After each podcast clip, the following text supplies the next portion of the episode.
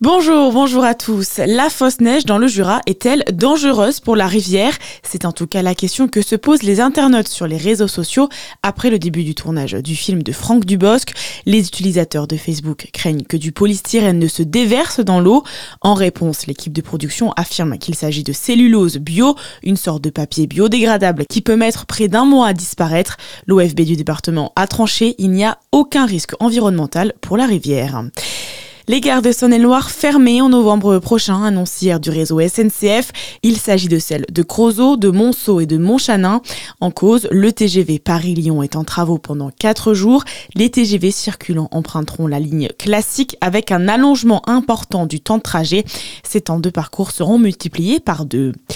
Top départ de la collecte annuelle des Restos du Cœur. Les bénévoles de Bourgogne-Franche-Comté vous attendent à l'entrée des 94 supermarchés dès ce matin et jusqu'à demain. L'association cherche encore quelques bénévoles pour la collecte, notamment à Dijon. L'objectif en Côte d'Or, dépasser les 90 tonnes de denrées alimentaires et de produits d'hygiène. Dans l'actualité aujourd'hui, ça y est, le camp d'Emmanuel Macron tient enfin sa tête de liste pour les européennes. Il s'agit de Valérie Ayé. Elle représentera la majorité présidentielle dans ces élections qui auront lieu en juin. Un nom qui ne vous dit peut-être pas grand-chose. Elle était jusqu'ici présidente du groupe Renaissance au Parlement européen. Désormais, son objectif, c'est de battre le Rassemblement national de Jordan Bardella, pourtant largement en tête des sondages.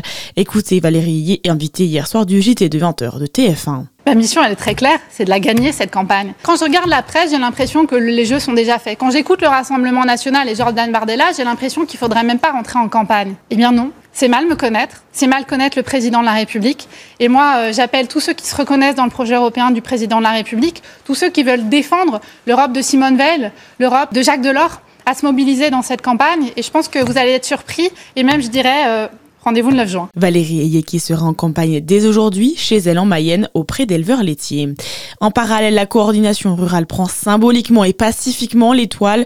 Le syndicat agricole mène une action surprise ce matin sur les Champs-Élysées et dit converger vers Paris. La direction des routes d'Île-de-France évoque une opération escargot sur l'autoroute A4 dans le Val-de-Marne à hauteur de Charenton-le-Pont. Des tracteurs sont en route pour poursuivre le blocage sur les Champs-Élysées. Une action qui intervient une semaine après le début du salon de l'agriculture. La tête de liste du parti Reconquête aux élections européennes, Marion Maréchal, a été aspergée de bière hier lors de sa visite sur place. Et puis David Holston incertain pour le match de dimanche. Le JD à Dijon pourrait se passer de son meneur de jeu américain. Selon les entraîneurs, il ne serait toujours pas remis de son choc reçu contre Nancy en début février. Les joueurs de Côte d'Or reprennent le championnat contre l'ASVL de Lyon dimanche. À suivre votre météo sur Fréquence Plus.